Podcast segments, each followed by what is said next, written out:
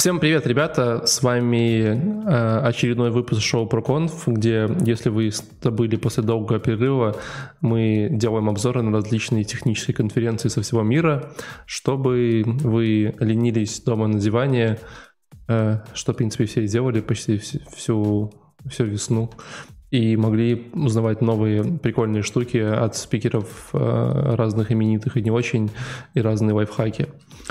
Подожди, Сегодня... ты разве когда, когда конференции эти смотришь, ты сейчас не на диване лежишь? Нет, я все время стоя смотрю. А ты лежишь?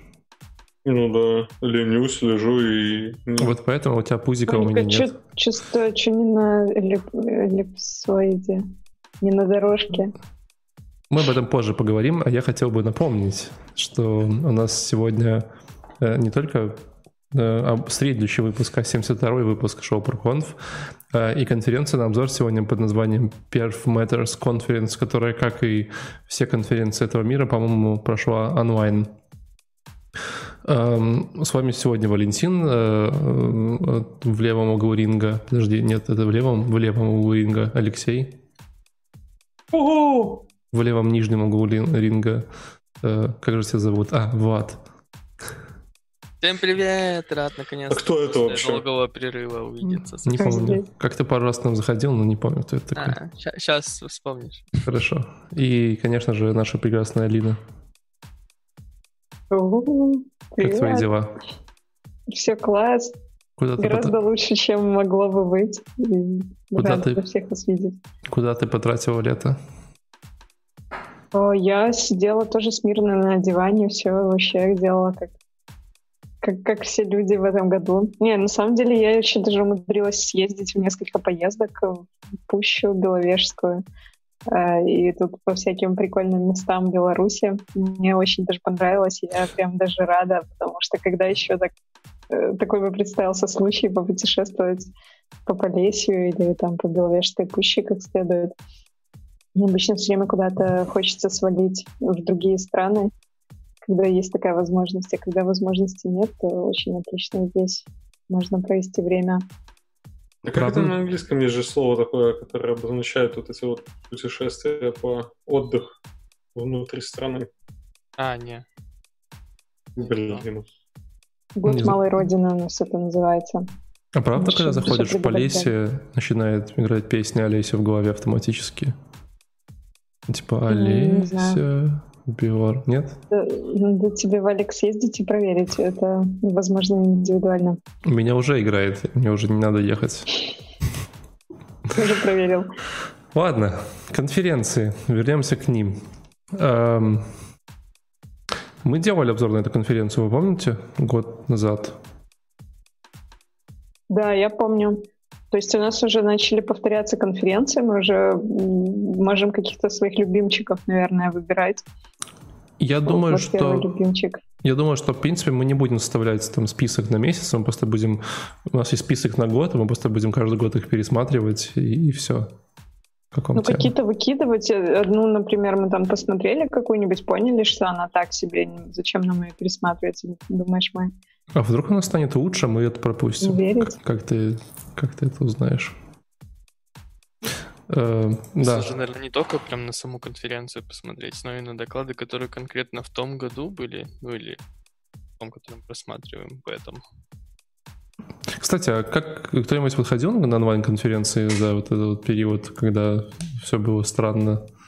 Я только на было? твою ходила, Валик. Ходила на мою? Ты шапки вел, да и я... на другие спейсовские. У меня было очень странное впечатление конференции, потому что ты видишь, что вас смотрит там 150 человек онлайн, а потом Все этой... Да, потом, ну нет, там что-то говорят, ну плюс-минус, потом ты говоришь, эй, ребята, там типа комната, случайные one-to-one встречи, там три минуты знакомства, э, типа 15 Здесь минут. Продемонстрируйте, что вы живы. Да, 15 минут перерыва, пошли, типа, общаемся. Заходишь, а там, типа, ты второй ведущий. И все, два человека ровно. А потом э, второй день наступает э, автопати, э, и туда приходит, типа, 7 человек.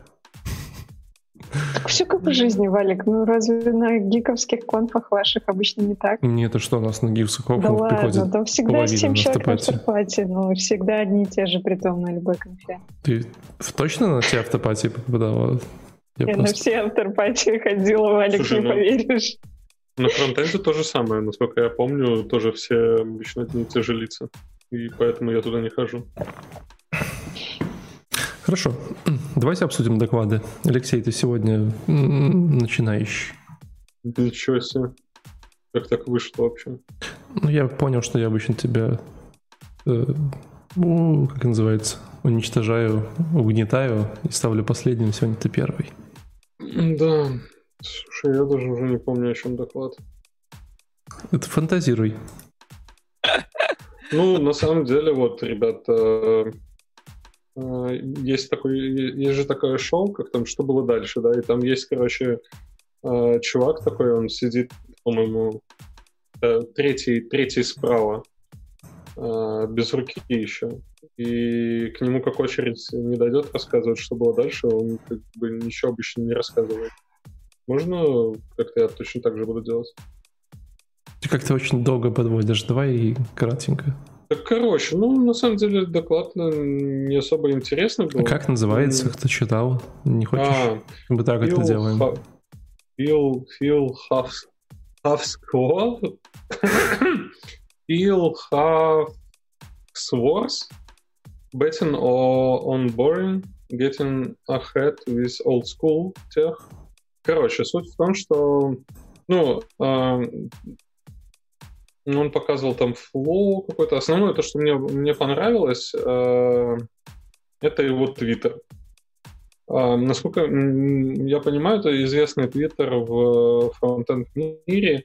Э, несколько человек спросило меня, э, что я, э, ну, что я делал, чтобы мой сайт стал э, быстрее. И я отвечаю ничего. Я лишь э, не сделал то, что могло сделать его медленнее. Вольный перевод с английского. Слишком есть, вольно, э... ничего не понятно. Ну, короче, он ничего не делал для того, чтобы э, его сайт был медленней. И, ну, э, как у нас была предыдущая конференция про, про Jamstack, в целом э, его сайтец был на Jamstack, и он рассказал о том, что вот у нас э, есть э, client-side рендеринг, server-side рендеринг, а есть еще server-side рендеринг, который билдится там у себя внутри. Это вот как раз этот Jamstack, когда мы нагенерируем кучу Э, и показываем их без всяких задержек, без всяких, э, ну, то есть вот только статические HTML показываем. За счет этого получается все мега быстро. И на самом деле нужно понимать, где, когда какие технологии используешь и задумываться. То есть а, есть реальные места, где это полезно, то есть те же самые блоги там или новостные ресурсы а, как раз вот а, именно для этого. Если это какие-то филь- фильтры, там то, что ты не можешь за- закэшировать, то, к чему ты не можешь э, обращаться.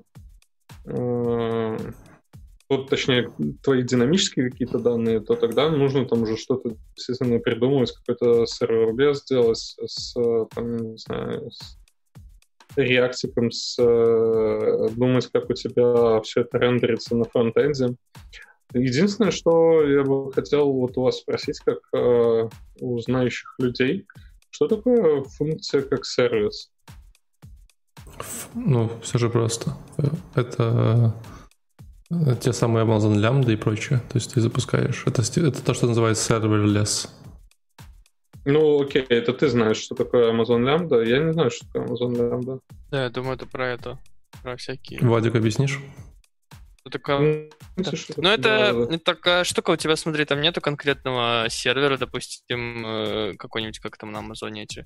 Если то у тебя не запущен, и приложение твое там не крутится постоянно. Тем не менее, ты заливаешь свой обычно очень небольшой код, э, обычно лямбда это, да, или функция подразумевается, потому что этот код, по сути, что-то принимает одно, и что-то должен э, в итоге сделать другое. Ну, там, положить файлик на S3 там, или еще куда-то результат выдать. Вот.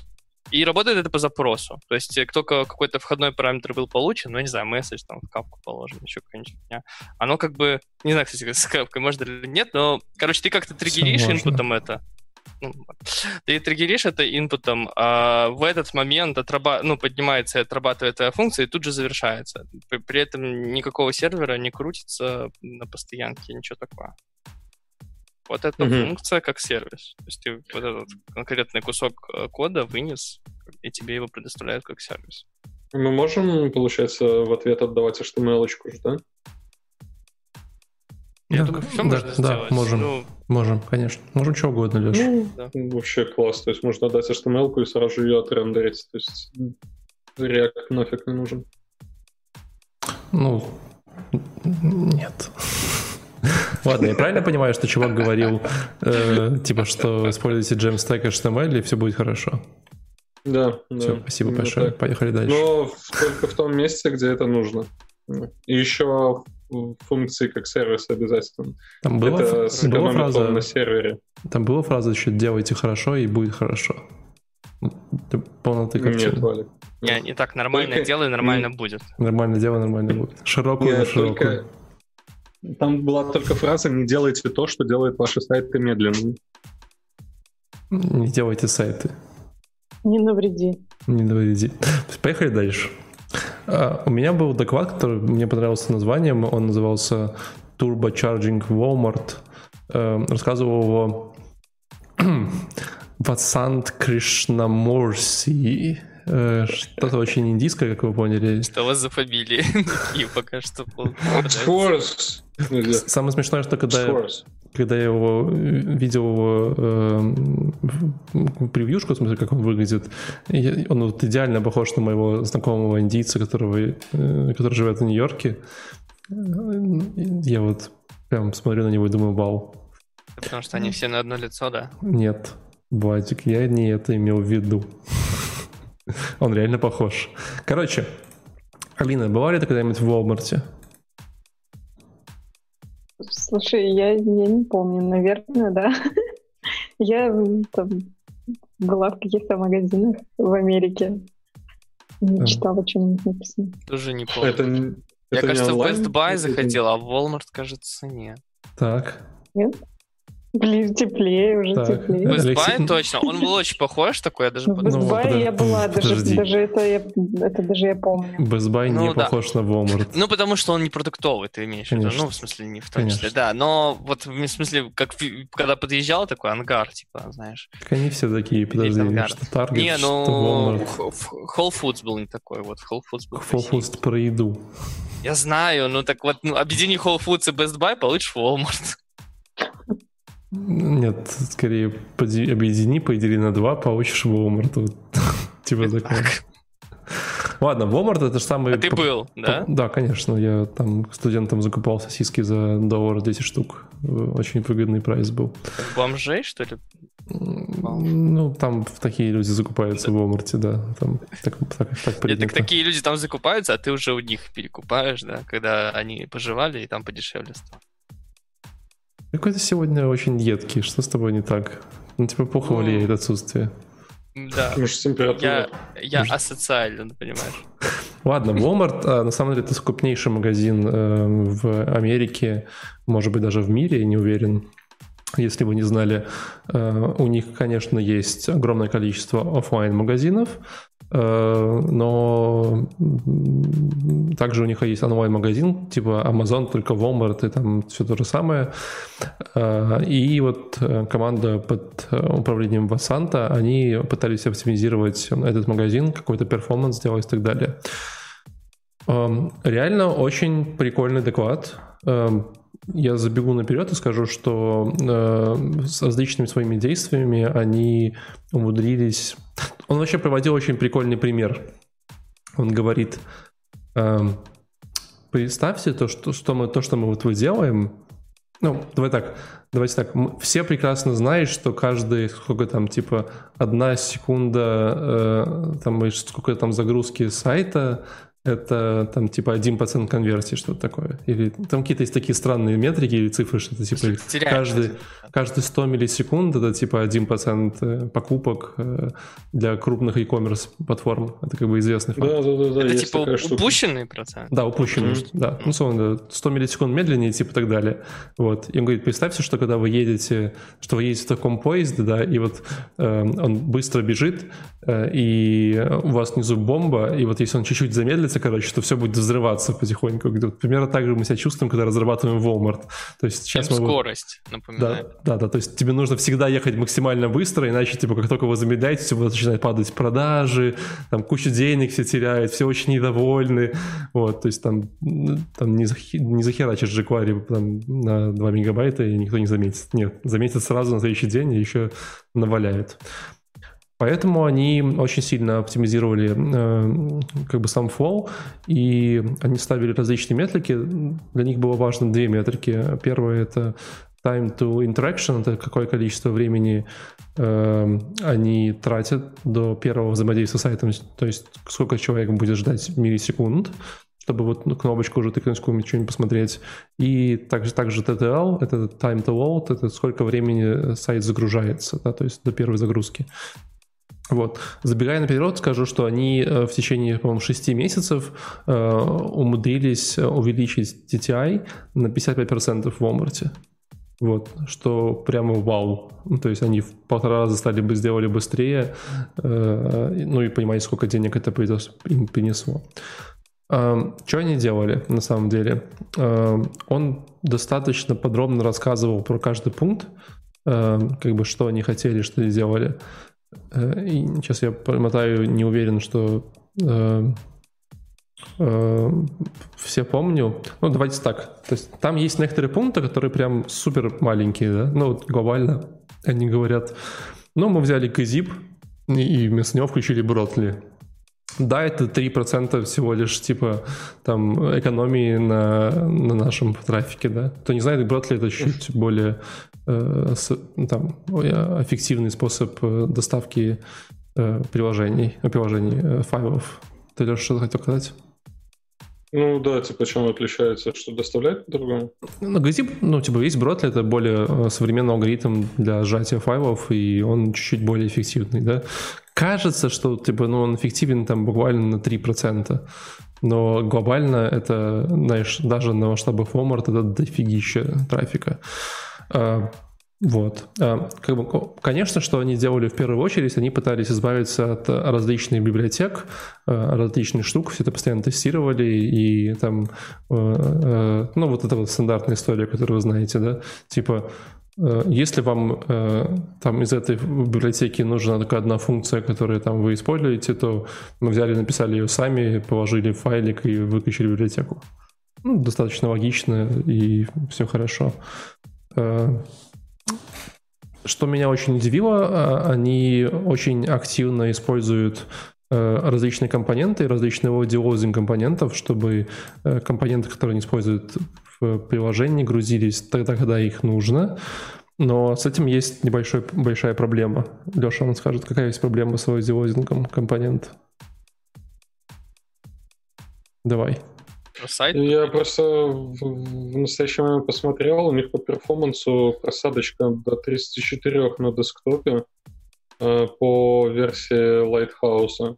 И я не уверен, какой они... Ну ладно, хорошо. Ты, я... ты, ты не забывай, что есть разные фоу, да, то есть можно говорить, у них э, много разных э, компонент.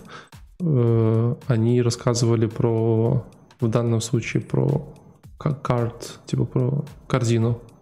Не, я чуть не честен. Э, почему? Потому что у, них явно не стоит э, рядом с нами где-то сервера, и сервер response time занимает одну и две секунды. А, ну конечно, они в Америке стоят. То есть это явно как бы они не, не рассматривают наш рынок вообще. С чего Блин, с lazy, с loading ом я хз, да. кэширование мимо, мимо идет. Нет, там прикольная история. Короче, у Azure есть проблема. Есть странные люди с самыми старыми браузерами, и как бы, ну, все. И у них не работает? И у них не работает ничего. Они приходят и расстраиваются. А ты имеешь в виду lazy loading картинок именно? Нет, именно Библиотек. компонент. Ну, или так, компоненты. Ну, и вот эти вот импорты, которые ты умеешь э, импортом так загружать ты компоненту. Ты же транспилируешь куда хочешь. Вот они об этом говорили. Они не транспилируют бабелем ничего. Э, они людям сразу дают ES6. Э, прям вот так. Он сильно круче, сильно сжатие. Э, но при этом у них есть механизм, который понимает... Они, они рассказывали историю. Мы такие типа E6, все, отдаем, он типа быстрее сжимается, круче, все круто. Там такие, ладно, есть старые люди, старые браузеры, что делаем? Э, давайте типа им типа специальным там скрипт что-то там грузить э, старые скрипты, чтобы они когда вот если они не могут то проживать, грузили это. Класс. Заделивали, ну, все, все хорошо. Получается такая фигня, что у некоторых и то, и то срабатывает. Есть такие браузеры. Типа и старый код, и новый код по два раза. И там, знаешь, вешаются разные обработчики два раза, и всем не очень хорошо. Слушай, я такого не слышал. Есть э, модули MGS, и обычно детектят, если браузер готов э, принимать э, MGS, он понимает, что это такое, то тогда отдают ему ES6. Если не готов принимать модули, то отдают ES5. Но я не слышал в этой ну, это... получить и то, и то. Смотри. Ну, как бы это прикольно, конечно. Модуль Точнее, есть. Не, не прикольно. Согласись, но ты, получается, ты вначале загружаешь модуль, он понимает и загружает скрипты. Они хотят сразу загружать скрипты, ты как бы теряешь... Там в начале, в начале первая, первая функция определяет... Но все равно что, это, это time. То есть ты все равно уже тратишь время на HTTP response и уже ничего не грузишь. Это не круто. Они хотели это сделать быстрее, э, нашли хак, он не сработал. В итоге у них есть на бэкэнде кусочек, который проверяет типа браузерную строку и понимает, что ага, этим отдавать типа вот эти, эти отдавать эти. Ну просто user-agent, да, разбирает. Угу. Ну типа работает, все довольны. Эм, когда ну, мы уже перестанем разбирать user-agent? Я не знаю, это очень, очень странная история. Они же отказались, там же уже новые какие-то user-agent ы, которые попроще идут. Фиг пойми. Эм, короче, э, сделали эту штуку, потом э, говорят, посидели, подумали, решили, что э, надо обновить веб-пак, обновили веб-пак, получили 4% больше, типа TTL. Просто быстрее еще того, что обновили новую версию веб-пака. Ой, это, кстати, веб-пак обновлять новую версию иногда на Legacy это такая жесть просто. Ну да. Вот. Он, он давал еще большое количество советов. Я бы на самом деле э, советовал э, посмотреть э, целиком его доклад. Он довольно круто рассказывает, у него есть прям целый прогресс-бар. Он, конечно, рассказывал и про картинки, и про то, что они оптимизировали фонты, и то, что они там выносили всякие DNS-префетчи, приконнекты, ну, делали вот эти вот оптимизации. В общем, лайк, подписка, рекомендую. Не, на самом деле вот эти все доклады, ну, тут мой первый доклад, он такой, ну, типа, особенно после того, что мы недавно Jamstack разбирали как бы досконально, то, ну, типа, не особо интересно было. Но вот э, мой следующий доклад и вот то, что я от тебя услышал, прям вполне себе такие крутые штуки, которые можно разбивать на какие-то э, чек-листы и пользоваться, почему нет. Ну, ну это меня... круто, когда вот описывают вот эти варианты, как можно оптимизировать э, модулями, там, как можно ну, улучшить перформанс. Но мне понравилось, что это живой опыт, да, то есть они вот реально это прошли и пришли, всем рассказали. То есть не то, что там они что-то придумывали, а вот это мы пробовали так, так не работает. Еще он прикольно показывал, что, говорит, ну, типа, казалось бы, что ваш график, э, типа, как быстро загружается ваш сайт, должен как бы быть такой, типа, все быстрее, быстрее, быстрее, быстрее, вот такие класс максимально быстро, да. Говорит, на самом деле нет, потому что в это время команда пишет фичи, поэтому, конечно, быстрее, быстрее, потом медленнее, потом быстрее, медленнее, вот так, в таком стриме э, странном находитесь событии. Слушай, а вот эти вот фичи, которые он там рассказывал, вот если заранее их знать и начинать писать, это как-то э, улучшит производительность изначально, или это именно то, как мы можем поддерживать Legacy, то, как мы можем обновлять Legacy, чтобы оно было быстрее, и то, как можно там прийти в компанию, прийти, точнее, к себе на работу в один день и сказать, чуваки, вот здесь вот мы можем поправить, и это сразу же сделает круто. Или это прямо вот со старта можно использовать? Мне кажется, что часть вещей есть смысл пробовать сразу с самого старта, если это новый проект, естественно, да? Ну, типа, Бродли, mm-hmm. ну, как бы, ну, вруби его сразу, в чем проблема? Э, но глобально многие вещи можно забивать болт, пока, ну, то есть вы уже не почувствуете то, что вам нужно а, Я с тобой пересекался. Оптимизация, да, ну, давай попозже. Ну, потому что, Леша, agile. Ну, вот это вот, типа, сейчас сядем две недели, будем писать идеальный вариант. Ну, ну come on, кому он нужно? Фигач, фигач, продакшн. Потом отрефакторишь. Тут деньги зарабатывать надо, а не оптимизация. А, ребята. Вот, в общем, а, поехали дальше. А, Алина. О, это у меня там как дальше. там говорили, да? кстати, преждевременная оптимизация корень всех бед. Да. Ой, у меня сломался зум, я теперь вас вижу только по очереди, э, а вместе не вижу. Это сверху это? можешь, на, сверху справа как должно быть там сеточка, не сеточка. А, сверху сеточка, ладно, фиг с сеточкой, пока буду, Леш, на тебя смотреть, в целом меня все устраивает. Да, у меня э, доклад э, от Мелани Самнер. Я как-то вот, кстати, не специально, но выбрала два доклада, и оба от э, девушек. Такая женская солидарность получилась. Shift Left называется. Как это перевести на русский? Сдвигайте влево. Сдвиг влево? Сдвигайтесь влево. Сдвиг, Сдвиг по фазе. влево. Да. Mm. Сдвиг, сдвиг влево. Ну, вообще, shift тут, наверное, это как глагол все-таки. Короче, я не знаю. Да, и самое вот. смешное. Давай, я смешно. не врубал винду целых две недели. И только что она выскочила у меня окошком с э, надписью Какова вероятность, что вы порекомендуете Windows 10 друзьям?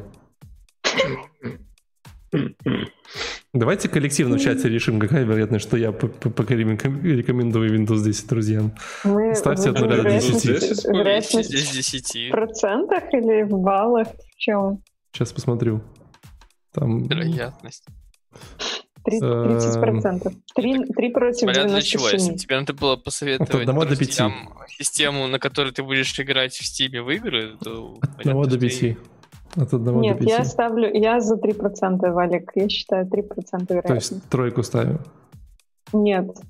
Нет, единицу. Меньше. Между единицей и нулем где-то. Да, где-то там. Я жду, я жду зрителей, пока они голосуют, а Алина... Я может... ставлю 10 по 10. Там кто-то говорит, что вероятность 3 понтовые утки. Леша считает одна при, пришибленная утка. В целом, кто-то говорит, что 12 из 12. Ладно, поехали. Ладно, что я там начинала рассказывать? Shift left. Как Валик умеет сбивать с темы, да? Что, Короче, ты, что ты рассказываешь? Это... Пофиг, у меня винда. Ну так это потому что это же не валик, это же винда. Она вот ведь так себе ведет. Сидишь, ничего ну, да, не трогаешь, сидишь, она такая. Сидишь, и тебе опа, приходит notification. А сейчас мы перезагрузим нашу систему для того, чтобы обновиться. Ой, а вы так говорите, будто на Маке такой херни нет. Нет, кстати, нет. Такой нет Сейчас у меня, блин, каждые две недели, блин, выплывает это. Ой, апдейт, давай ты либо через час, либо на завтра отложишь. И каждый раз Либо ночью еще можно. можно ну, ночью тогда сделать, later. Пока Очень удобно. Зачем а ты потом, ставишь ну, апдейты на Маке? Он уже идеален так. И, потому что у меня э, Mac э, рабочий, на нем какая-то там полиси стоит, рано или поздно откладываете апдейты, они просто принудительно перезагрузят Mac. У меня Блин, такое было, уже было. Было прикольно, если бы они тебя уволили принудительно, если ты не обновлял Mac. Прямо Нет, слушай, вот как раз таки проще, видимо, заставить мы, мы много раз уже ругались на эту тему. Как раз таки вот у винды, когда ты возьмешь и перезагрузишь свой компьютер случайно, случайно, то есть ты, допустим, выключил его на ночь, с утра приходишь, там у тебя в 10.30 митинг, а ты приходишь такой в 10, а, там, 25 с расчетом на то, что у тебя 5 минут компьютер включится, а он не 5 минут включается. Да потому... Он ждет, пока обновится. Ой, это все наброс просто. И вы готовить не умеете. Там везде в настройках конкретно указано время, типа, когда ты указываешь, когда ты не пользуешься компьютером, когда можно обновлять. Вот у меня указано... Так, а если там... я выключил? Так, а если ты выключил и включишь и попадешь не в это время, которое настроено, он не будет обновляться. Да ладно. У меня так стоит типа с 4 до 8 утра. Сто процентов я буду использовать. Обновляйся в это время. Короче, вероятность того, что Владик порекомендует винду друзьям, сто процентов. Нормальная винда. Так, так двойка единица, я не понял. Сделал. Сто процентов. Там от 1 до 5, не, не понимаю, что выбираем. 5, 5. Скажи, а как, как тебе вообще вот э, живется с тем, что ты типа, ну, топишь за винду, но по работе тебе приходится работать на маке? Так я отлично живу. Я вообще все системы люблю. У меня и Chrome OS есть, вот, видишь, на, на, на Chromebook. У меня винда есть. Слушайте, Вадик, ты только что признал, что любишь Chrome OS. Mac. Да, Chrome да, OS вообще отлично. Так, ладно, я выключаю микрофон Вадику. Алина, продолжай, пожалуйста. Так, а слушай, это же... Chrome OS, Chrome OS прям обновляется, каждые два месяца новых фич добавляют. Прям лучше уже прям становится с каждым шагом. Linux ты там получ... запускать, все там есть жесты. Последний вопрос, последний вопрос. Ты, получается, Владик, а, программист, как это назвать, программист легкой смены операционной системы? Мульти- мультистаночник. Не-не-не, не, не, не, он, он, хочет, лё, он хочет, да, типа как легкого поведения. Я программист легкого предпочтения операционных систем. Подожди, а у тебя есть такое, у тебя есть такое, с утра просыпаешься и такой, сегодня на Chrome OS, и такой открываешь и погнал. Конечно, да. Нет, Chrome OS я всегда готов каждый день открывать. Вообще нормально. А вот Mac не всегда, не знаю. Не, на самом деле программировать на Mac или на Linux. Но винда для программирования не очень. Но винда для своих задач лучше. Попробуй запустить нормальную игру где-нибудь, кроме... В смысле, это ты просто на, на Java пилишь, В смысле? и тебе поэтому на винда не подходит. А если ты пилишь на каком-нибудь... Как там эта штука называется? World, Big World или что-то такое, там C, и понеслась, то и нормально на у тебя и винда. Ну да, для шарпа, наверное, и да, mm. нормально. Ну, Господа, давайте отдадим Алине много слово. полезного. Да, давайте. Да, без Это проблем, ты, кстати, я, не, я не парюсь, меня все устраивает. Я уже поставил единицу, ну, поэтому вы не переживайте. Короче, если вам все еще интересен доклад, то я спешу вас разочаровать. Вот так я скажу. Вероятность того, что... Ну, в целом, я, на самом деле, я порекомендую этот доклад, если у вас конкретно возникает вопрос о том, как шифтнуться влево. А что вообще такое Shift Left? Это э, в контексте конкретно вот этой конференции, хотя не знаю, бывает ли еще какой-то другой контекст, э, означает, что ваш, э, вашу работу над улучшением перформанса нужно переносить на стадию разработки, на стадию девелопмента. А left, я так понимаю, имеется в виду слева от релиза, то есть перед релизом. А, и, в общем, спикер, она про это рассказывает, что надо делать для того, чтобы успешно шифтнуться влево. У нее там есть несколько конкретных довольно таких рекомендаций. Э, она говорит, что нужно использовать линтеры, э, нужно обращать внимание на accessibility и performance во время тестирования, и она говорит, что нужно использовать э, бенчмаркинг тулы ну, для бенчмаркинга перформанса.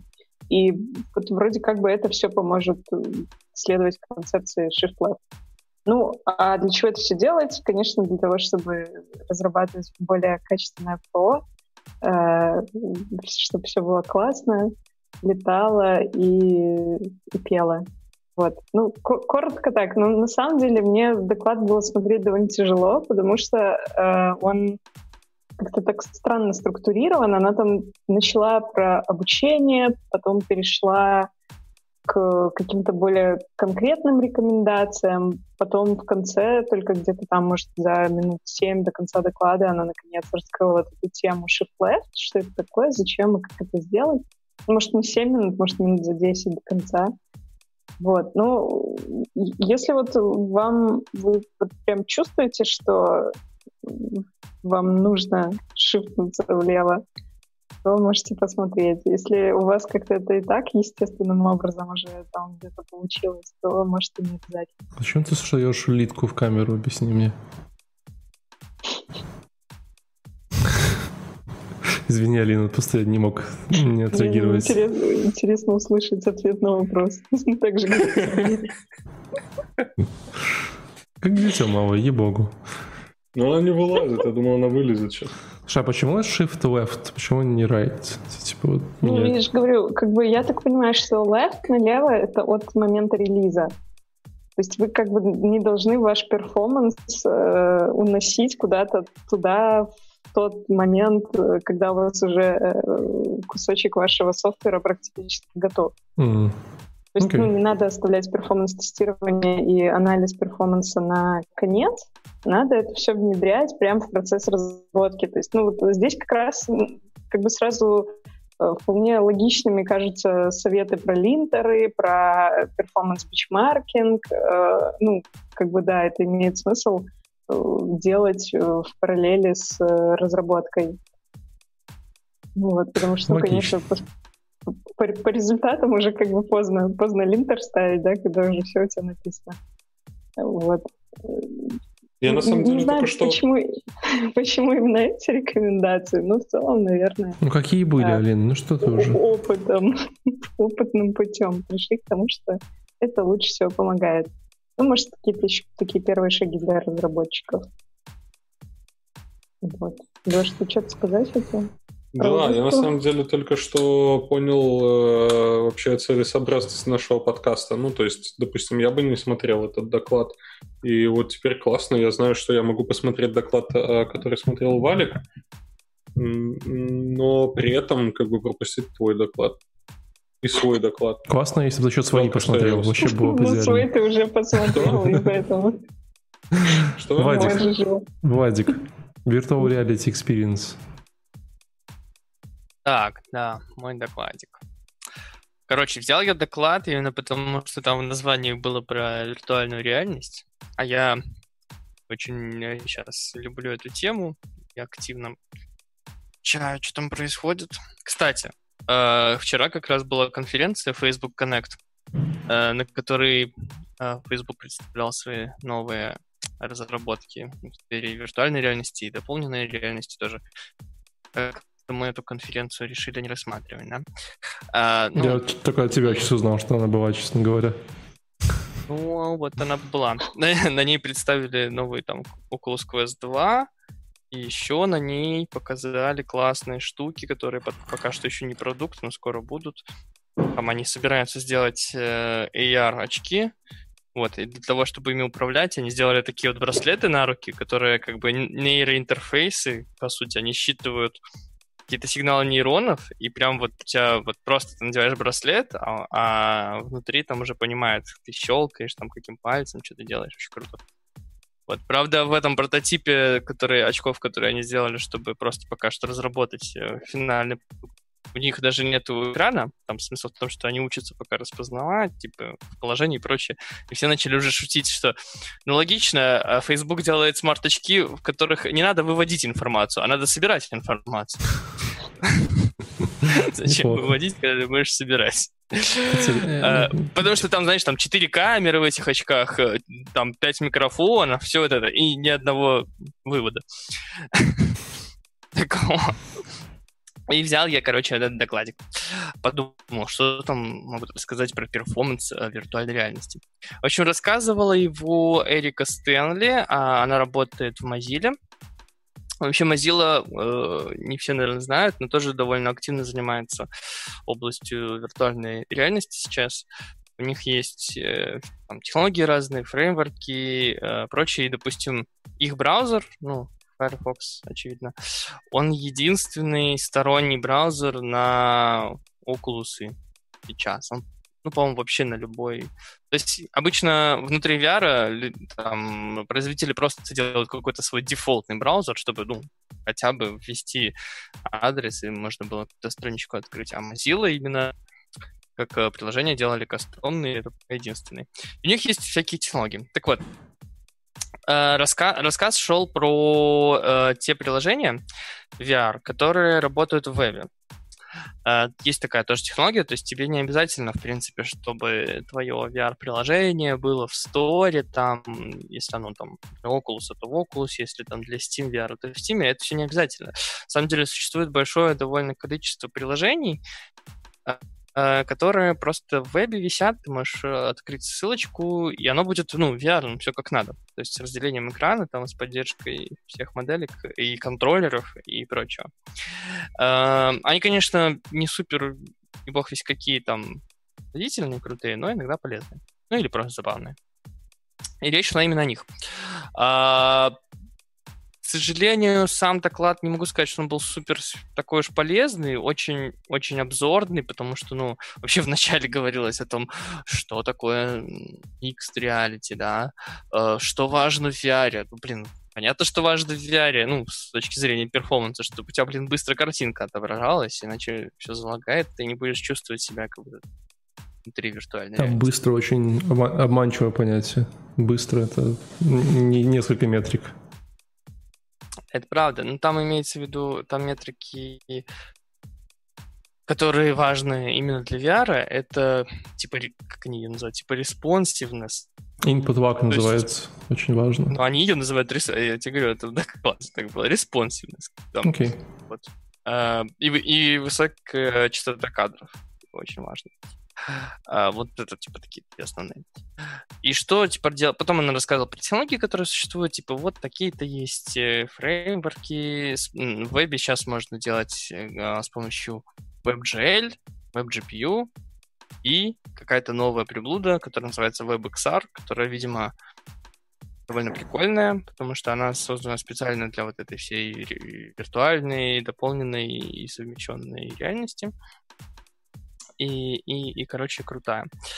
Вот, потом перечислила тоже фреймворки, я не думаю, что это интересно, говорим про performance. Про performance э, вещи были довольно банальные, типа э, не делаем слишком много полигонов, mm. э, на, ну, типа, избегаем каких-то лишних деталей. То есть лучше сделать э, примитивнее, но чтобы было все, опять же, респонсивность, вот эта вся фигня. Ну, смысле, а как ты, как ты можешь без большого количества полигонов взаимодействовать там, с каким-нибудь внешним миром, с предметами? Допустим, э, капля воды, ты прикасаешься и что? Ну, обычно в VR, и ты можешь там сейчас посмотреть, там Графика типа не э, гиперреалистичная и даже не очень просто реалистичная сейчас. Там, типа, все-таки обычно дутые, угловатые текстурки делают, которые, тем не менее, ощущаются очень хорошо. Ты реально ощущаешь себя как будто в этом мире, если все работает плавно. Вот куда смотришь, туда смотришь. Это, типа, главнее. Ну, а там разве ты к чему-то вообще прикасаешься? Ну, в смысле, сейчас есть такие реализации, когда ты трогаешь, например, какой-то предмет или там материал, и он как-то меняется под твоим а, прикосновением? Ну, да, конечно. Есть я... такие взаимодействия? Ты имеешь в виду, когда же... внутри этой игры, типа, вот этой находишься? Угу. Что? Ну да, да, да, ты там все берешь, ну, там трогаешь, там... Ты же Можешь взять кружку, не знаю, кинуть ее, и она там разобьется. Ну, такие вот вещи вообще. Она же, наверное, разбивается каждый раз как-то одинаково. Ну, какая-то там базовая физика есть. Э, я таких вот в вебе еще пока не встречал. Вот моя любимая из похожего жанра игра — это Job-симулятор. Там как будто ты в офисе сидишь, и всякие роботы тебя заставляют работать. Владик, тебе мало работы в офисе? Реально? В смысле, ты после работы идешь играть в Job-симулятор? В том-то и дело, что нет сейчас офиса я соскучился по офису, единственная возможность для меня оказаться в офисе. По роботам, заставляющим тебя работать, да? Там они не то, что прям заставляют, там типа... Там, Вадик, там, Вадик. там, э, подожди, сеттинг там такой, что это типа будущее, в котором роботы захватили мир, и они воссоздают некоторые вещи, которыми занимались люди, как рекреации, как музей. И они типа, так, люди, короче, занимались вот этой херней, вот можете посидеть и посмотреть, как они это делали. Но они типа очень плохо все воспроизводят, например, клавиатура из двух кнопок, 0 и один. Ты можешь вот так вот сидеть, работать. Вадик, короче, у меня предложение. Э, да, какое? Приходи ко мне работать после работы на офисе. Вас там можешь бесплатно э, сидеть на офисе. Клавиатура, небось, Будем давать тебе не, задание. Ну там, там будет все не так. Там же с, ю, с юморком, а у вас все, все по-серьезки. Что? В игре все с юморком, ну, типа, там, а, а тут у вас придется в офисе все серьезно работать. Это, это фигня какая-то. Короче, самым главным пунктом, Можно? который Эрика упоминала для перформанса, было волшебное переключение, которое, блин, буквально, можно сказать, называется «сделать быстрее». Можно я лирическое вступление? Давай. Я просто погуглил WebXR, очень стало да. интересно, что за формат. Mm. И какая-то четвертая ссылка на Гугле привела меня в интервью в Pornhub Developer, э, где они говорят, что не рассматривают WebXR как технологию. Ну да, ну на Pornhub тоже целый раздел есть ну. сейчас с VR-порно, там pornhub.com slash VR. Вот. Ты, в принципе, любой ролик можешь там открыть, и он будет... Э, Пойду проверю. Там же, там же девайс, по-моему, еще дополнительно за, запилили, который тебе позволяет взаимодействовать с э, этим виртуальным миром ну, не знаю про девайс, но смысл именно в том, что тебе, э, видишь, тебе не нужно никакое отдельное приложение под твою VR-гарнитуру конкретно, или что. Ты просто открываешь внутри VR этот сайт, жмешь кнопочку типа, ну, чтобы видео, вот оно сначала просто разделено там на два экрана, потом жмешь кнопочку, и оно пум, все, ты в VR. И все эти фреймворки вот так позволяют делать, видимо, довольно удобно. Так вот, э, самым главным, что она говорила, типа, не забудьте включить мультивью рендеринг потому что сейчас многие фреймворки, в том числе вот этот WebXR, поддерживают эту фигню. И, и WebXR она э, писала и WebGL, да, который вроде как внутри WebXR как-то еще и используется. Смысл в том, что, короче, если не использовать его, то будет э, довольно большая задержка, потому что он типа, для каждого глаза отрисовывает отдельно эту картинку, рендерит. Так получается дольше а мультивью каким-то образом типа за один такт отрисовывать сразу для двух глаз картинку. И все станет типа супер быстрее. Собственно, к этому и сводился доклад. Меньше полигонов, э, не сильно много графики и включите мультивью, пожалуйста. Слушай, так, а, ну, понятно, допустим, для того, чтобы увеличить количество полигонов и взаимодействия, вот эти все наладить красивые там для э, стационарных компьютеров нужно, наверное, что, АЗУ, да? А у VR что, то же самое, там АЗУ в очках или... Типа, как можно ну, сделать так, чтобы уже э, реальнее все это выглядело? Это зависит от самого VR, про который мы говорим. Допустим, Oculus Rift S или HTC Vive, они работают просто как внешние дисплеи для твоего ПК. Ты их подключаешь, там даже дисплей в основном HDMI. И тут-то проблем нет. Проблемы есть в таких гарнитурах, которые такие более дешевые, более компактные. За ними, судя по всему, будущее, потому что Oculus, э, Facebook теперь только их развивает. Ну, допустим, Oculus Quest. Эта гарнитура, она в себе только. В ней стоит Snapdragon 835 и супер кастомная версия Android. А... Подожди, подожди, подожди, подожди, вот это классная темка. А ты когда, ну, тебе говорят Snapdragon 827, то ты понимаешь, о чем речь, да? У него сразу на сетчатке такие, типа, 17 мегабайт оперативки, 447 мегагерц. На самом деле, с точки зрения телефонов, я давно не знаю, что в каких стоит. Вот, но с точки зрения VR это довольно важная так тема, что, потому вот что как раз... Snapdragon, это что такое? Это процессор э, такой, он типа был когда-то флагманским в 19 кажется, году, самым мощным. Вчера, в, то, в той гарнитуре, которую около вчера представили, там уже другой mm-hmm. стоит процессор, который типа еще круче, мощнее. Но смысл в том, что если ты откроешь вот внутри вот этой гарнитуры, которая all-in-one, какой-то сайт, то, естественно, все это загрузится в ее оперативу, а там обычно там 2-3 гигабайта включая, что тебе нужно систему потратить. Ну, то ну, есть ну, АЗУ, вот тут короче, опять. Проблемы. Ну да, да, в АЗУ получается. Стыдно признаться, когда Владик говорил про эти дешевые девайсы, я думал про Google Cardboard. Да, вот у меня есть и Google, гугловская версия, вот. Ну, это, это не Cardboard. Не Cardboard это Daydream называется. Cardboard это была совсем типа первая их версия. Daydream. Cardboard вот, это же вообще Google, прям... Видишь? Слушай, ну э, Daydream-то это... это уже посерьезней. Ну, это то же самое, по сути, что Cardboard, просто помягче. Потому что ты вот точно так же берешь, открываешь, кладешь сюда просто типа. В смысле телефон. помягче? Смотри, вот, короче, а, берешь, ну, берешь изоленту, короче, и нормально, если что-то. Вот так. Вот, принципе, так а слушай, подожди, так а вот, вот, вот, вот, вот, в этой твоей штуке, то есть это получается зависит от АЗУ уже твоего телефона, да? И ну, получается по факту, а ты если видишь, у тебя что там я подключал какую-то стороннюю АЗУ сюда, блин, ну да. То есть если у тебя 12 iPhone, то там будет выглядеть вообще все вполне Если у тебя 12 iPhone, тебе даже недоступны такие технологии. Кажется, если 12 iPhone, то ты из будущего. iOS прилетется настолько позади вообще во всех технологиях, в том числе этой, что там даже нету теоретической возможности, блин, хоть что-то в VR запустить. Хотя вот эта, вот эта штука, ей уже лет 5, наверное, солит. Это ладно, это уже просто iPhone. Ну, то есть, мы хорошо, если это Huawei мы обсуждали анонсы 2? Мы обсуждали. Я Нет, давайте, давайте, давайте потом. А, анонсы Давно не слышали.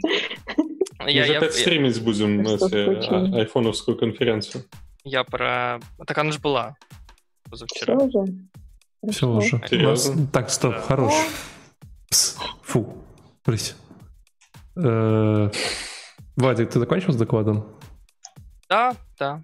Э, я же говорю, в целом все сводилось к тому, что используйте поменьше полигонов, там э, делайте... Хватит, ты четвертый раз повторяешь уже. Там было еще на поворотах. Ну и главное включить мультивью. Вот это самое главное. Если мультивью не включил, плохо. Я поставил галочку. Ну, почему говорю про этот, про ЗУ, почему постоянно у Владика это все уточняю. Следующий доклад это Тим Кадлик, э, When JavaScript Bytes. А, на самом деле прикольная тема. Ну. А, блин, а я думал байт, а он кусается, оказывается. Да, простите. Офигеть. Офигеть. Ну ладно, я только начал английский Придется просто учить. Пересмотреть. Да, да, давайте тогда пропустим ее потом тогда. Под Сейчас новой призмой. Ну. Короче, э, так, как бы подвести? Ну, сначала, наверное, с э, истории он э, вначале упомянул э, такую девушку, как Маргарет Хэмилтон. А, не знаю, я думаю, что вряд ли кто-то из вас знает Маргарет Хэмилтон. Я тоже нифига не знаю, но... Подожди, это, сказал, это что... жена Льюиса Хэмилтона, может? Нет. От, давай лучше про заслуги. Я только знаю ее заслуги. Я не знаю. Я знаю, давай. Давай. Короче, а, она а, разрабатывала, ну и вот это, кстати, прикольная штука. Она разрабатывала поиск э, самолетов противников и предсказывание погоды в MIT. То есть она работала в MIT и разрабатывала вот эти штуки. И он задался таким вопросом, а как бы после того, как ты разрабатываешь вот э, такие прикольные приложения, что для тебя челлендж будет реально вот следующее? Если ты э, разрабатывал э, поиск э, вражеских самолетов, если ты разрабатывал... Причем это же мы говорим не про ну, предсказание погоды, это сейчас, короче, все зашли, модельки накидали, как бы у вас уже идет предсказание погоды, да, то есть вы уже там прям AI-разработчики. Знаете, что да? вот, а... вот все такие типа, да там машин learning, может, предсказание погоды, типа, что там сложного? Там модельку накидал в IBM Cloud, а погода все равно херово предсказывает постоянно. Ну, короче, речь идет про 90-е, 80-е годы. такой тоже стереотип, так сказать. Или... Ну, короче, на самом деле погода предсказывает довольно неплохо. И, в принципе, есть метрики, по которым реально можно определить, насколько хорошо э, погода предсказывает. И со временем э, прогнозирование погоды реально только улучшается и улучшается по этим метрикам. Сколько сейчас точность ну, примерно?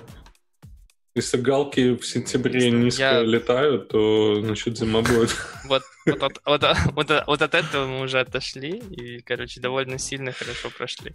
И вот, допустим, белорусский вот этот метео наш портал, он, по-моему, довольно херовый. Там, он там на этих метриках находится где-то. Я же рассказывал уже, по-моему, миллион сто пятьсот раз. Если ты хочешь в Беларуси посмотреть погоду, смотри по аэропорту.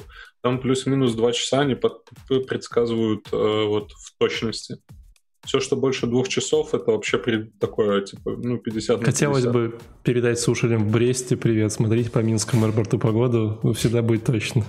Ну а что, Нет, так, а, я иногда они... и на месяц вперед смотрю, очень удобно, смотришь такой. Они смотрят и... На месяц вперед. Ну. Короче, у них точный... Подожди, на месяц вперед, типа, окей, вижу, зимой будет снег, а лето будет солнце. Да, но для ЖКХшников почему-то это всегда сюрприз. Пишет в чате, что если снег лежит э, месяц на улице, то это к зиме.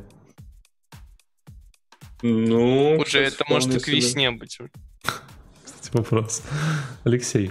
Кор- короче, то есть вот ты разрабатываешь такие штуки, и какой для тебя может быть э, следующий челлендж вообще? Вот на, на секундочку, представьте себе, что вы вот разработали Можно я, можно такие... я? Давай, давай. Э, скомпилировать веб-пак приложения. Да? Я прав? Угадал? Давай что-то из реального, пожалуйста. Возьмем.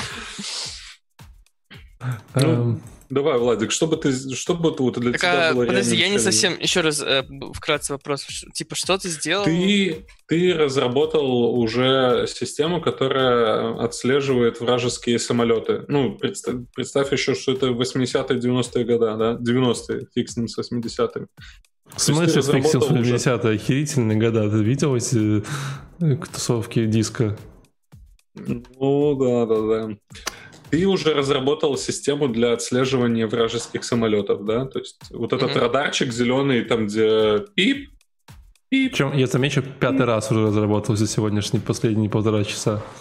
Да, да, да.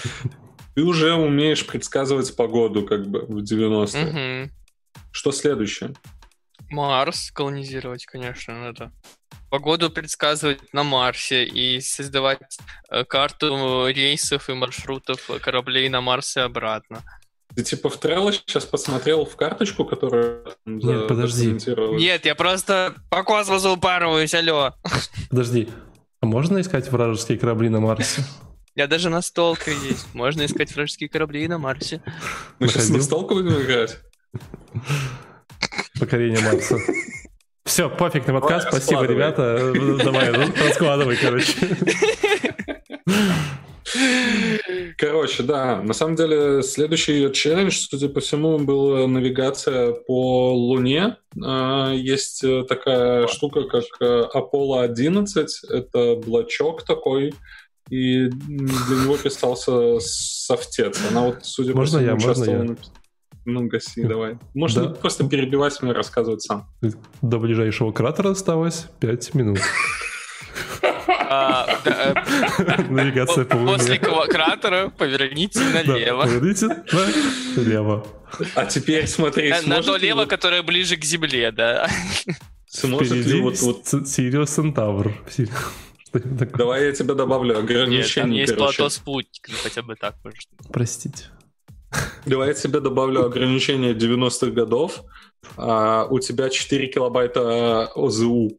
Вы ушли с маршрута. Слушай, ну ограничение 90-х годов на изведи на Луну-то прилетели в 69-м году, и ограничение там было... Это не доказанный факт. Это доказанный всеми. Я должен был это сказать.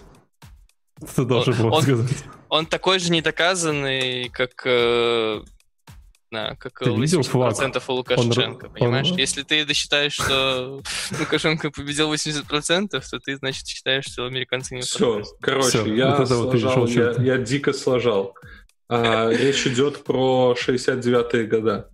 Так я такой, а, ну вот, видишь, я тебе говорю, в 1969 высадились, ну, ну... Да, это именно вот про... вот Аполлон 11 была да, миссия, да, которая... Да. Ладно, Леш, давай. 10 ну, так, просто. так вот, у тебя 4 килобайта как бы АЗУ, и девушка пилит, ну, явно не девушка, там много их пилила, а пилит э, приложушку, которая э, помогает э, в навигации по Луне, которая вообще осуществляет эту навигацию по Луне.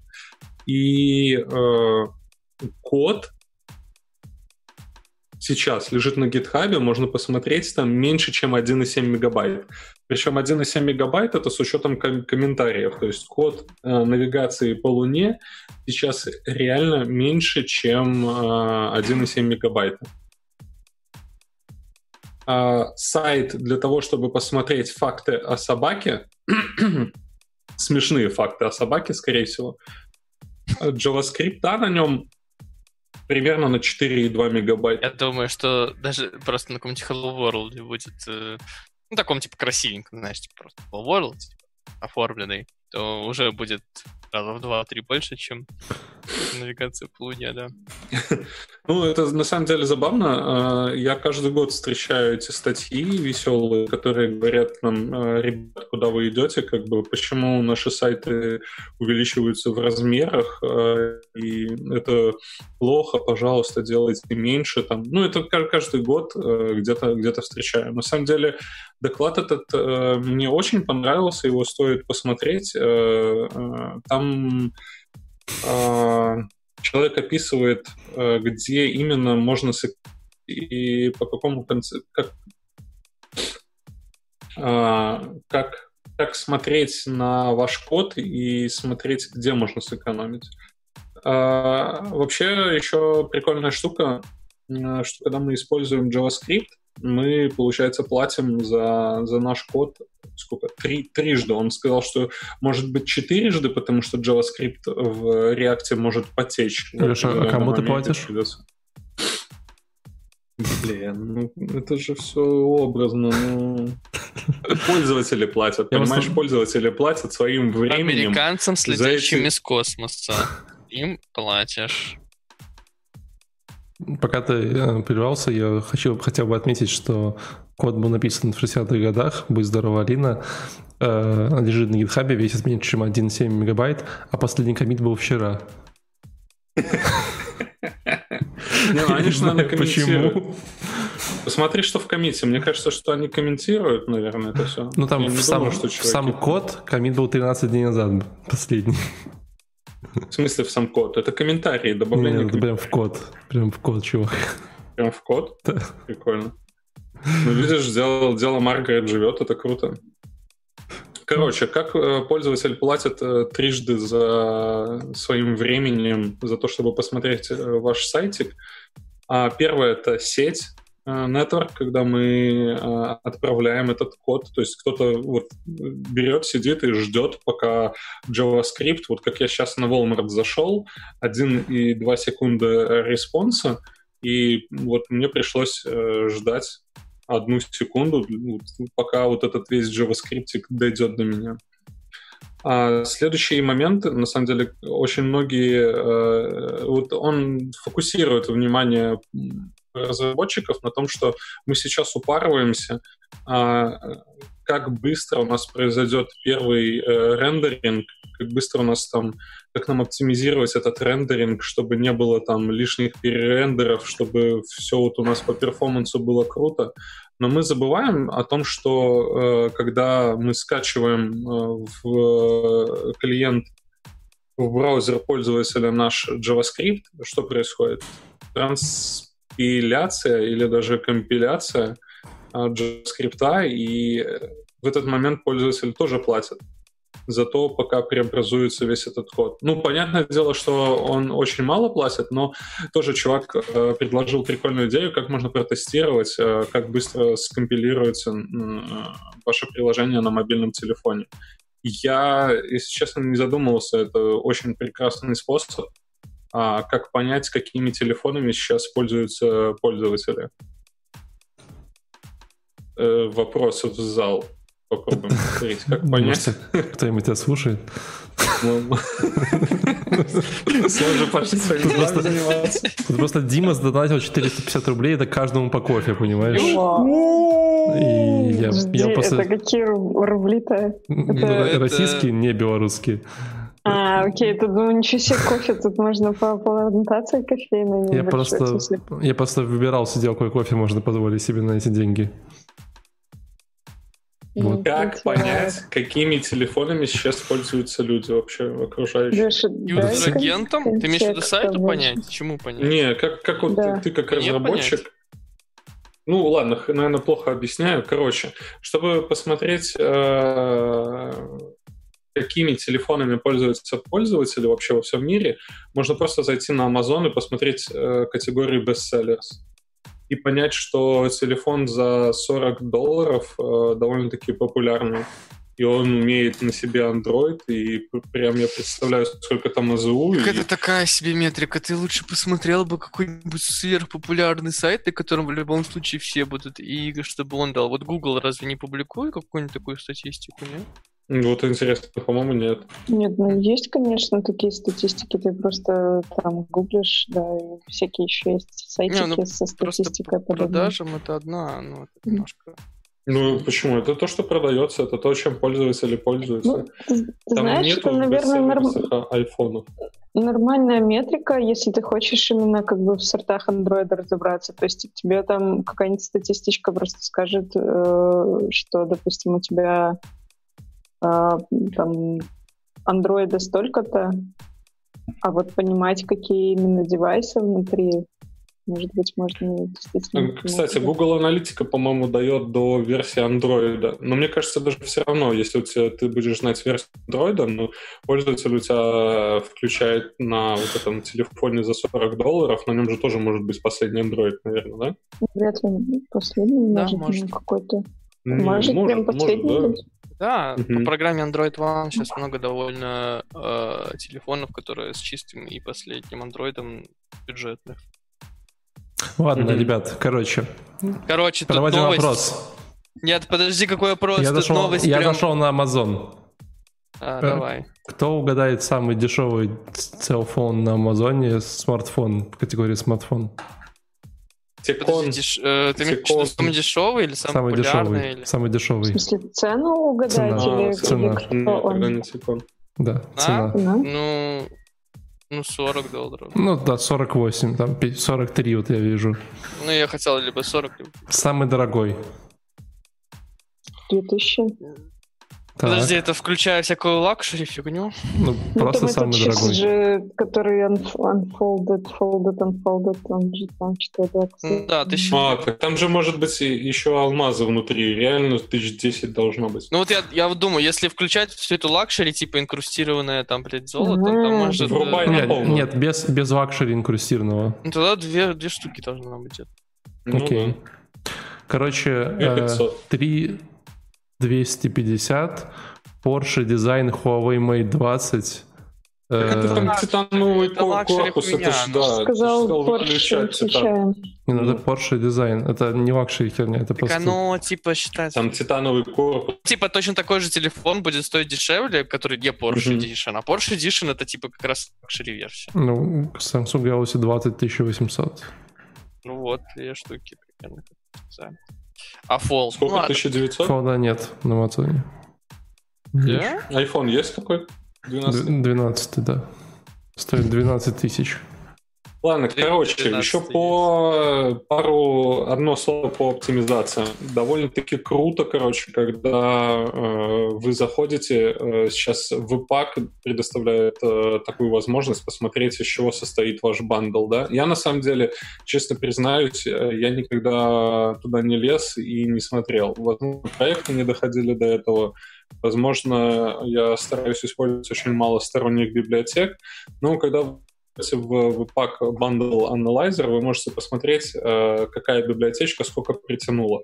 Так вот, AWS, а насколько я помню, я не помню. Ну, грубо говоря, AWS э, э, должен затягиваться целиком. То есть он не предусматривает работу с модулями, и вы, когда добавляете себе там какой-то плагинчик по работе с AWS Cloud, вы скачиваете 3-4 мегабайта, что-то типа того. Но маленькими строчечками в документации указано, как можно подключить только модули. И там через require, потому что, наверное, common модули используют или что-то типа такого, а, но сразу же размер уменьшается там в множество раз, то есть э, вы скачиваете только модуль. То есть смотрите, чтобы ваш код целиком не заходил, а вы подключали только тот модуль, который вам нужен. Смотрите на... Э, это также э, его советы, смотрите на соседние, как это назвать, на похожие библиотеки. Спасибо э, разработчикам Moment.js, он перешел на поддержку переходит или перешел, то есть Moment.js больше не будет. То есть можно смотреть э, рядом стоящие дата, как он там, дата FPS, дата DNS, что-то такое. Data, data functions, data FNS. Data FNS, да.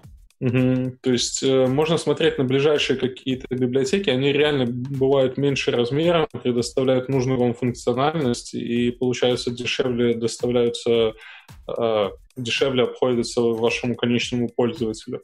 Не нужно будет крутить ему там все, весь этот код, а только нужный модуль.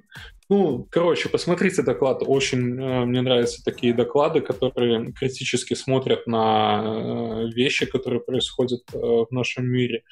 То есть, ну, Понятное дело, что сейчас там iPhone 6 это стандартное, и ниже iPhone 6 очень мало людей, кто пользуется, но все равно там ограничения по скорости скачивания присутствует. Все равно это все есть, и чем быстрее вы доставите контент, а, тем, тем быстрее. Он также делает а, отсылку на доклад предыдущего а, чувака, который которого я рассказывал, Phil Holmes который рассказывал про Jamstack. Ну и тоже говорил вот это, не делайте то, что может э, замедлить ваш сайт. Делайте только наоборот. То, что может Не знаю как, но кстати, Валик, есть Galaxy Fold на Амазоне. Ты прям наберешь Galaxy Fold, найдешь за 1134. Есть еще Galaxy Fold 2, который стоит типа 2989, но он столько стоит только потому, что он еще типа не в продаже, и это, видимо, обзорщики какие-то их выкладывают, чтобы типа первым прям получить. А когда он будет в продаже, он будет две штуки. Вот я так. Отступление, ладно, классно, классный доклад, прикольный. Хотите супер новость, которая вот 7 лет назад пришла? Супер Давай, я хочу. Э, Александр Лукашенко приехал на Минск-арену на женский форум. Почему ты все время пытаешься нам эту политику присунуть в этот подкаст? Ты можешь как-то держать в себе? Ну давай, после шоу, pre-шоу, после шоу вся это. Да, а то как-то Здесь только технологии, здесь только то, что позволяет нам зарабатывать деньги в этом дрянном политическом мире, чтобы была возможность у нас убежать от э, Лукашенко. Что вы несете? Ребят, у меня, короче, быстрый доклад, э, которого я кайфанул очень сильно. Э, Art of Creative Prefetch, Девяточан, короче, тоже девушка с индийскими корнями, она рассказывала про различные техники префетчинга, и сейчас э, в, прямо в прямом эфире э, Алексей будет нам сдавать э, экзамен по различным техникам префетчинга. Алексей, назови мне три техники префетчинга, которые ты знаешь. Давай. А это Первая, можно до 18 вторая? Третья. Ты хочешь звук включить, да? Спасибо. Нас не забанят, Валик. Что? Это можно публике до 18 лет? Да. Нас ты, не ты, звук, ты звук включишь обратно? Спасибо, Леш. Да, да, да. Я только что сказал. Четыре технологии префетча. Так давай. Так уже сказал. Так это и повтори, там камера заживала. Давай, давай, давай. Короче, DNS префетчинг. Э, продолжай. Да не знаю, но там... Короче, все, все просто. В браузере есть три штуки, да. Это DNS префетчинг, link и link префетчинг. То есть... Ну, кто всем этим пользуется вообще? Я пользовался, очень классная штука. Э, там есть еще приконнект, если вы не знаете, когда вы заранее коннектите своему сайту. DNS префетчинг это штука, которая... А что он разогревает? Он же DNS как раз таки разогревает. Э, да, он а, делает они... DNS-запросы. Да, он делает DNS-запросы и получает IP-адрес э, раньше. Mm. Э, давайте я вам все расскажу. DNS-префетчинг. Ты говоришь, чуваки, вот, вот я знаю, что дальше я буду вот э, где-то внизу у себя в коде коннектиться вот к этому доменному имени. Вы сейчас сходите за DNS-запросом, пока вы там грузите всякие штучки, а, а я тут посижу, подожду. Окей? Okay? Reconnect. Она говорит, чувак, я точно знаю, что дальше я буду ходить на этот сайт. Сделай мне, пожалуйста, TCP connection с этим доменом, чтобы потом не тратить время. А я тут посижу, подожду. И самая крутая штука — это link prefetching, где он говорит, чувак, я точно знаю, что, наш, что ты дальше пойдешь на ту страничку. Ты сходи сейчас в бэкграунде, э, страничку возьми, зарендери, а когда я туда пойду, сразу мне ее покажи. Не ходи не туда больше. Окей, поняли три уровня э, разницы? Слушай, на самом деле они из года в год э, вот это все рассказывают. Сейчас, правда, картиночки получше появились, потому что тут э, девушка постаралась. Ох уж мой сексизм. Э, а откуда ты знаешь, что он именно на, по этой ссылке перейдет? Вот, это хорошая история, да? Э, как раз она об этом говорила. Э, она говорила о том, что э, типа, ребята, но как понять, по каким ссылкам пойдет пользователям, очень тяжело. Есть разные техники. Техника номер один. Будем подгружать все э, ссылки, которые видит пользователь у тебя на экране. Проблема, э, можно выстрелить себе ногу так сильно, что сайт работать будет медленнее, потому что он никуда не перейдет. Особенно это важно в разных э, странах третьего мира, где э, ну, у ребят мало трафика, медленные телефоны и все такое. Техника номер два. Можно подгружать те ссылочки, которые, когда ты мышечкой на нее наводишь, вот прям вот, вот еще навел, но не нажал, точно сейчас пойдешь перед грузим. Есть проблема. Кажется, уже поздновато подгружать. Тебя ты и так почти нажал. Не, ну что, ты выиграешь, я думаю, ну, там какие полсекунды. Выиграешь писюлечку времени. Э, есть третья, третья модная история. Это делать так называемый predictive prefetching. То есть ты пытаешься угадать, э, куда пользователь пойдет со своего приложения. Вот. Э, и тут как бы начинается вот эта спекуляция типа а, машин learning, там все дела. Но по факту есть очень простая история. Google аналитику не пробовали смотреть? Да, да, они говорят, мы просто возьмем Google аналитику и тупо будем смотреть, куда люди ходят и перегружать. Там типа топ-5, куда с этой страницы люди переходят. И в целом все будут довольны. Задача для маркетолога. Да, да, По-моему, даже есть плагин. По-моему, в, прошлый, в прошлом году рассказывали про плагин, который прямо этим и занимается. То есть он идет, смотрит Google аналитику твою и тебе делает выгрузку там какую-то определенную куда пользователь переходит, и ты уже заранее знаешь. Э, Леша украл мой текст. Э, есть библиотека, которая называется Guess.js. Она делает именно то же самое. Она позволяет подключаться к Google Аналитике и понимать, куда вы делаете, и все это перефичить красиво. Вот. Но в целом э, доклад о том, как вы, как из программиста узнали про Google Аналитику, и Алина так просто жмякает кота, что я э, забыл свой текст. Слушай, по поводу... По поводу предикшенов, мне кажется, что это топовая тема для, когда ты делаешь какой-то а, пагинатор, ну, точнее, контент у тебя с пагинацией, и ты на next добавляешь вот этот при, при, префетч или что-то, прилинк. Um... Там есть сложности, нюансы, но да, так тоже можно делать. Э, насколько это быстро, непонятно. Короче. А можно еще весь сайт в кэш закинуть, как бы, и не запариваться на эти все прилинки, блин, и быстренько получить следующую страницу уже с кэшированными данными. Да. Алексей. Ой, Алексей. Э, Алина, ты следующий. Ого. Да мне просто Леша слава с улыбкой покоя не давала, я потом решила кота своего запромоутить. А ты видела у меня не только вот эта улитка, которую я тебе показывал? Нет, большую? как я могла видеть? Ты же только одну показал. А вот это видел? Пальчик? А над пальчиком улитку видел? А, вижу все, теперь я поняла. Ну, прикольно. Короче, следующий спикер, э, ее зовут Эмили Накашима. Кстати, по-моему, или мне кажется, в этой конференции хороший баланс гендерный. Много девушек выступает. По-моему, или мне кажется, что я об этом даже не задумывался, пока ты не сказала. Ну, я просто сначала сказала, что у меня получилась такая женская солидарность. Я послушала доклад спикеров женщин, а потом поняла, что там, походу, все спикеры женщины. И вот поменяла теперь свою преамбулу. А, короче, она рассказывала про observability для веб-перформанса. В общем, вы вообще знакомы с понятием observability? Кто-нибудь что-то с этим делал? Может, там как-то применяет? Как- как-то вообще оно в вашей профессиональной жизни присутствует? Или это что-то новенькое? Слушай, ну, мне кажется, что это не новенькое, но и даже у меня где-то в докладе что-то проскакивало с этим. Угу. Но я так не применял. Кто, а Влад, Валик куда-то ушел? Валик не, не обсервабильный стал. Нет, не рассказывай, рассказывай, интересно. интересно ну, я, я, я не сталкивался. Я уверен, что мы все сталкивались, но типа... Ну, может, что не знал, да.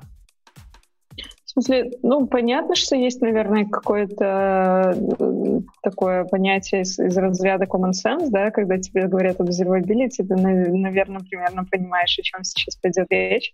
Вот, но в целом она говорила о том, что это прям какое-то вот направление где-то в той же сфере, где DevOps и, и там же где-то лежит и observability. Ну, может, она, конечно, а, имела в виду, что здесь речь о, об улучшении опыта пользователя с вашим с вашим приложением. Вот. Ну, короче, по сути, observability — это э, такое свойство системы, когда ты можешь по глядя на то, что твоя система производит, сказать о том, как она устроена внутри. То есть, как бы глядя по каким-то внешним аутпутам, а, объяснить, что там внутри происходит у этой системы. И, в общем, в этом докладе она так довольно последовательно и подробно рассказывает о том, как вообще это устроить для вашего приложения, как настроить observability. Ну и там какие-то, в принципе, довольно, мне кажется, э, такие понятные советы, но, возможно, они не очевидные или не все их почему-то применяют, поэтому она решила сделать доклад. Вот. Эм, она говорит о том, что основополагающими вещами в observability являются ивенты, события, да, которые, вы, которые происходят во время взаимодействия пользователя и приложения — и хорошо бы, чтобы эти ивенты как-то были структурированы, где-то хранились, и в случае чего вы могли их быстро найти и изучить. Вот. То есть основ, основополагающее понятие — это ивенты, и она пол доклада примерно говорит о том, как лучше всего эти ивенты э, структурировать, как, э, как, в общем, их э, правильно создавать, чтобы потом их было легко и удобно обрабатывать. Вот. И три таких еще э, столпа, которые она упоминает, это логи, метрики и трейсы. Собственно, если все вот это у вас настроено, собирается и хорошо работает, то, вероятно, ваша система будет с высоким уровнем observability. Um, по поводу... Слушай, я правильно Веба. понимаю, а. что не, правильно да. понимаю, что это типа просто как такой паттерн э, разработки, то есть мы просто берем, ставим кучу наблюдателей каких-то и собираем кучу метрик, и потом в зависимости от этих метрик там можем что-либо делать, развиваться дальше. Ну, это не паттерн разработки, это просто какая-то целая отдельная mm. работа, которую нужно совершить для того, чтобы твоя система стала обозреваемой, да, если так по-русски сказать, observability. Вот, то есть тебе нужно там совершить, приложить какие-то усилия для того, чтобы все это у тебя случилось. А, и, ну, да, наверное, правильно понимаешь. И в целом там советы из разряда, что один ивент, ну, под ивентом понимается какой-то, допустим, запрос. То есть пришел пользователь, нажал там на какую-нибудь определенную кнопочку или вкладочку на сайте, что-то произошло, вот случился ивент, один ивент должен быть равен одному, одной единице работы, либо одному, примерно одному реквесту. А, она говорит о том, что каждый ивент должен быть э, структурирован, а, как в виде понятного Дальше она там где-то, наверное, минут пять распинается о том, как хорошо и правильно структурировать этот лог. А, вот, собственно, то же самое примерно про метрики, про трейсы. В общем, такой подробный доклад о том, как последовательно в лучшем виде сделать вашу систему, обложить ее всеми возможными способами наблюдений за ее здоровьем и в случае чего потом быстро иметь доступ к этой информации. Вот. Вообще доклад мне понравился. Он мне понравился тем, что э, он вообще супер понятный. То есть она прям вот очень понятно все и последовательно объясняет. А, он вообще ужасно прикладной, то есть можно брать его и прямо копировать себе в работу. Как-то так, мне кажется. И э, да. Вот тут просто мы сидим, тут э, стартапер есть, и глубокий enterprise уже уходит в сон потиху, без э, кофе. И кто, кто из вас такую вот штуку делал? То есть, ну, допустим, я, я насколько понимаю, Observable — это не совсем мониторинг, я использовал паттерн, ну, не паттерн, я использовал мониторинг, то есть это добавлял э, в приложение э, отдельно, прачивал свое приложение в Send или что-то типа того, который мониторит э, э, на предмет ошибок. То есть я всегда знаю, когда у меня в продакшене там что-нибудь э, ляснется. А кто-нибудь вот другое делал, не мониторинг, а вот то, о чем Алина говорит про observable, то есть составление каких-то там ивентов, логов. Ну, это разные истории. То, что ты говоришь, это error мониторинг, а ну да. То, что говорит Алина, это скорее про... Тут, э... Понимаешь, как бы в чем фишка? Э, вот мониторинг — это просто... Эм просто какое-то действие, которое ты совершаешь. То есть, ну, ты там, допустим, настроил мониторинг ошибок и, и все, и пошел дальше своими делами заниматься. А observability — это э, такой как бы подход, который позволяет тебе системно твою работу таким вот образом организовать, чтобы в любой момент ты мог быстро получать ответы на свои вопросы. То есть ты заранее, еще не имея никаких проблем, э, организовываешь э, все это наблюдение так, что в будущем, если вдруг тебе что-то понадобится, ты сможешь быстро найти там нужный лог, нужный ивент, выяснить, почему у тебя там что-то упало, либо запрос был какой-то супер длинный и не обработался правильно. Ну вот, короче, как- как-то вот про вот это. То есть э, это, как, как всегда, философия, а не работа. Делайте хорошо, хорошо будет. Говорит.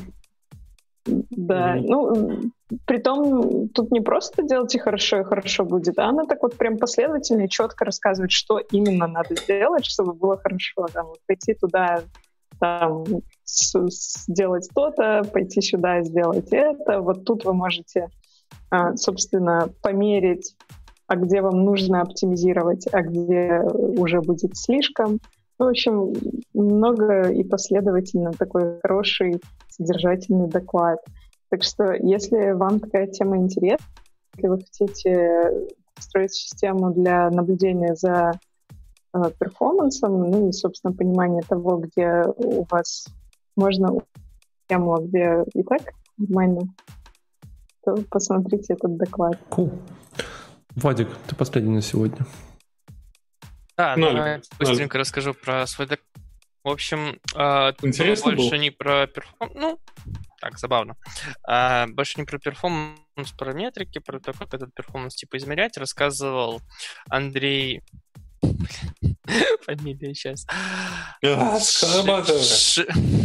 Прости.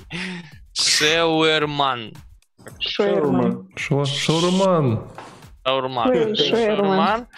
Э, короче, он работает в Airbnb и рассказывал на примере своего приложения Airbnb. А, первое... В своем приложении Airbnb?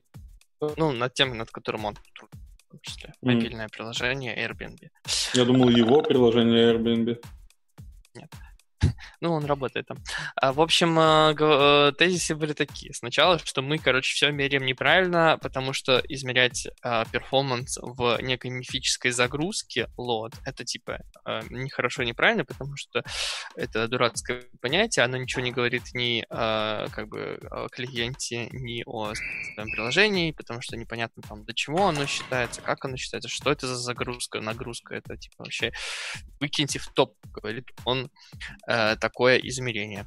А, мол, правильное измерение будет по нескольким метрикам. Ключевое, чтобы они были а, что-то значили для клиента, ну, meaningful, да, понятное, а, что мы что-то клиентское смотрим, чтобы они были, типа, хорошо определялись детерминированно. их было несколько на протяжении всего приложения. Например, в Airbnb в этом приложении они используют время до первого а, как это время до первого э, контента, отображение контента. У них типа сначала только вот текст загружается, потом время до первого... Первый рендер. Потом время до первого э, имеющего смысл контента, meaningful, это обычно, когда там у них картинки подгрузились. Потом они меряют э, задержку от первого инпута, как только человек начинает что-то делать, да, э, меряется input, задержка инпута до реакции. И total blocking time, это типа вот на протяжении всего, как человек открыл, там, да, что-то сделал. Вот. Э, в общем, идея посыл, точнее, в том, чтобы вы в своих приложениях тоже не измеряли а, какую-то мифическую загрузку страницы, там, не знаю, чего угодно, а мерили много разных э, метрик, которые будут что-то говорить о ваших пользователях. В конце же он все равно это сводит, на самом деле, к одной цифре. Это очень забавно было, потому что вначале говорил, плохо, что мы используем одну цифру, давайте использовать много. Но в конце он все равно их сводит к одной цифре, но типа более умным способом. Это не просто какая-то загрузка, типа в секундах или еще что-то. А он приводит такой, типа, performance, uh, page performance score, Э, каждая метрика в этом Page Performance Score имеет свой определенный вес, и вот э, Page Performance Score в итоге выводится на основе всех метрик. Ну, короче... Ну... То есть, чуваки в Гугле, в большой корпорации, где много людей с э, высоким образованием, э, вот это как-то вообще не связанные факты. Большая корпорация, высокое образование. Че? Ты же придумали маленькую снизу вот эту полосочку, где пишется Да, Lighthouse, да? Он, он упоминал Lighthouse, и он говорил, что типа то, что вот мы придумали, PPS, это, что-то типа похожее на Lighthouse. Но это не Lighthouse, в, а то есть они как бы пересекаются, но они разные в том, что Lighthouse меряет якобы я не очень знаком с ним, но я говорю, что говорил человек мне э, в докладе, что Lighthouse меряет какую-то теоретическую, э, теоретические данные, лабораторные а и вообще больше полностью. Мы же в своем PPS меряем реальную юзер-дату, и э, в люб... ну, не, не только там в Chrome, а вообще на любом устройстве, девайсе, браузере, который пользователь может открыть их страничку. И самое главное, что меряют именно у пользователя, типа real user data. Ну вот, может быть, э, единственная разница в том, что они меряют именно пользовательскую, то есть они там, наверное, как-то отправляют это, эту Он на это вот напирал, что это, типа, важно, да, мерить. Не, вот это прикольно, но, типа, почему теоретические данные Гугла не подходят? Ну, берешь тротлинг, добавляешь 3G ставишь и Не, Леш, Google действительно меряет даже всякие странные штуки, типа ой, а у вас тут не ВП, не современные странички, поэтому типа мы сейчас вам дропнем скор на 15. Ну, какая я разница? не говорю про, про дроп скоро, я говорю, даже можно Lighthouse не открывать, ты же смотришь э, вкладку Network, смотришь, как твоя загрузка происходит. Смотришь, когда у тебя загрузился CSS, когда у тебя загрузился этот э, картинки твои. Да, но им, видишь, в конце хотелось все равно какой-то единый скор, типа какой-то цифры, которая показывала бы, насколько лучше или хуже а, по перформансу. Ну и вот он говорил, что этот спор формируется из нескольких метрик, которые клиентские, меряются на живой дате. А, по-моему, он рассказывал, как, он, как они это сделали типа у себя в компании. Это не какая-то технология, которую можно сделать в open source, это скорее как набор подходов, которые они советуют использовать и вам тоже. Такой, такой. Что, все? Да, наверное. Очень хорошая, полезная конференция. Хорошая, приятная. Перф, перф, перф, он всегда такой классненький. Ну, единственное, что на самом деле э, вот э, было удивительно услышать, блин, ну не берусь утверждать, у меня память как у этого, у Синички. Ну, по-моему, на прошлой конференции как раз таки было про вот эти про речь, то есть не нравится, когда темы повторяются из конференции в конференцию, то есть как-то в этот раз было очень много разных вот этих вот Time to Interactive докладов. И, по-моему, самый толковый был Вомер, который сказал, типа, вот так делайте, так будет хорошо. Угу. Ну, я Walmart посмотрю после Короче, этого. если вы хотите посмотреть какой-то один доклад после всей этой конференции, смотрите про Walmart. Там еще история, mm-hmm. можно Walmart почитать, она тоже интересная. Ну что, все? Подбиваем Хорошо. бабки? По коням? Да. Ну, сколько? 450? Да, практически. Все, ребят, спасибо большое, что вы были с нами онлайн или слушаете нас в записи. Э, мы надеемся, что мы вернемся к регулярному выпуску наших выпусков. В смысле, мы уже регулярно выпускаем наши выпуски? Неделю назад не было, так что не люблю. Нет, не ври. Ой, Только... слушай, ну, там поломалась аишка. Не пришло уведомление о выпуске. Вот. Да, а, на этом все. А, спасибо большое еще раз. Любите маму, чистите зубы перед сном и не забывайте, что... Ставьте тапочки всегда в одном и том же месте рядом с кроватью, чтобы когда вы вставали, ваши ноги помнили, куда надо впрыгивать, в какие дырки. Да. И не слушайте Лешу. Всем пока. Главное быть руки.